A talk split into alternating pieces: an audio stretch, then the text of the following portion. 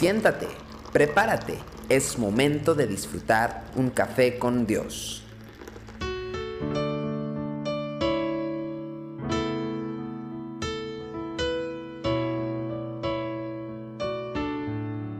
Gracias por estar con nosotros, por seguirnos en Café con Dios.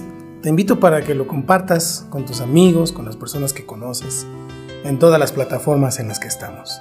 Seis días trabajarás y harás toda tu obra, mas el séptimo día es reposo para Jehová tu Dios. No hagas en él obra alguna tú, ni tu hijo, ni tu hija, ni tu siervo, ni tu criada, ni tu bestia, ni tu extranjero que está dentro de tus puertas. El concepto es muy interesante en lo que en Éxodo nos está diciendo el Señor.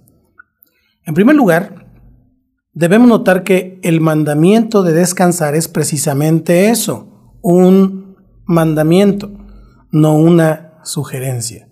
Y eso nos choca un poco porque en nuestra cultura el descanso es algo que disfrutamos cuando ya no tenemos nada que hacer. Hacemos las 150 mil cosas y cuando terminamos, entonces, entre comillas, descansamos.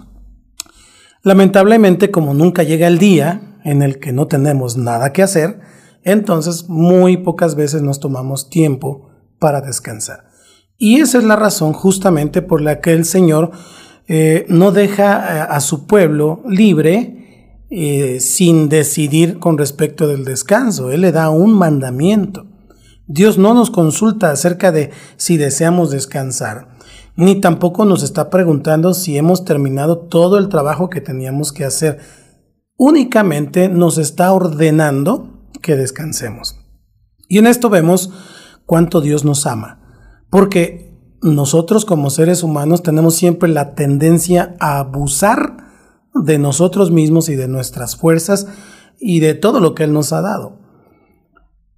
Con la llegada de la luz, con la llegada de las tecnologías, el ser humano eh, tuvo la capacidad de prolongar indefinidamente el día y el hombre entonces es cada vez más esclavo de lo que hace. La revolución industrial trajo eh, los dobles turnos, pero hay hasta terceros y cuartos turnos hoy con todo esto que le estoy diciendo. De modo que nuestro Creador, que conoce bien nuestras limitaciones, nos ordena que descansemos para nuestra propia salud espiritual, emocional, mental y física. Hemos de notar, en segundo lugar, que el día de reposo es para Jehová. Aquí también encontramos un concepto que contradice nuestras presuposiciones culturales. Para nosotros el día de reposo es primordialmente un día para nosotros. Pero en el mandamiento original el día de reposo tenía sobre todas las cosas un sentido espiritual.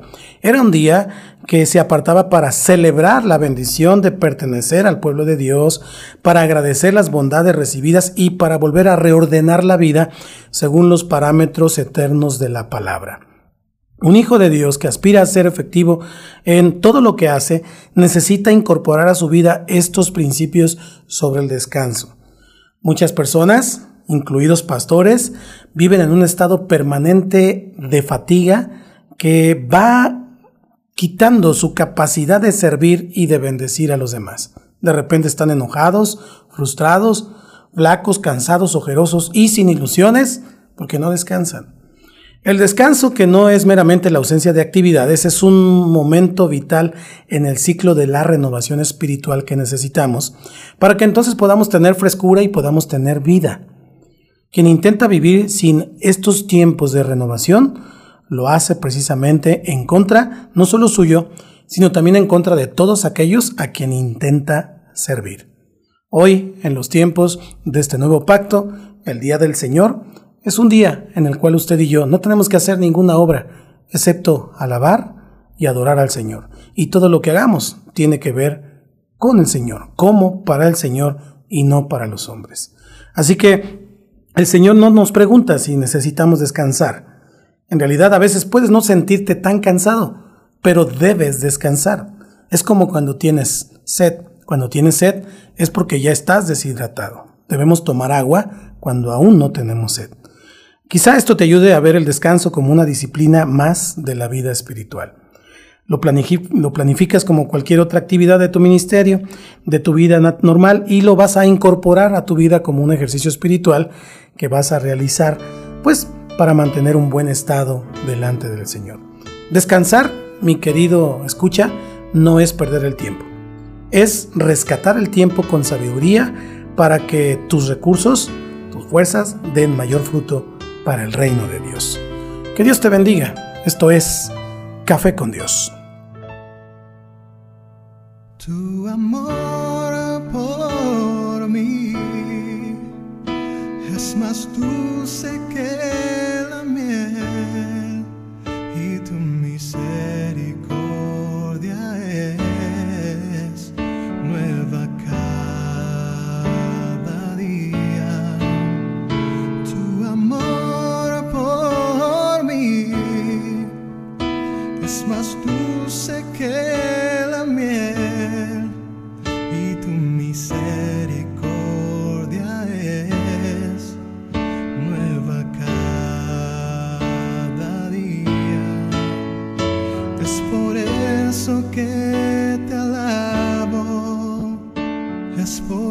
eso que te sirvo, es por eso que te doy todo mi amor.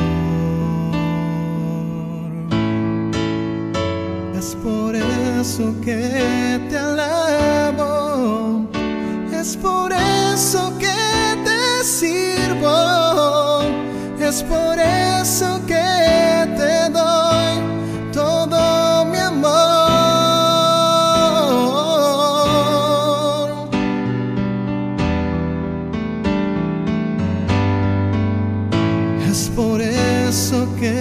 te alabo, es por eso que te sirvo, es por eso que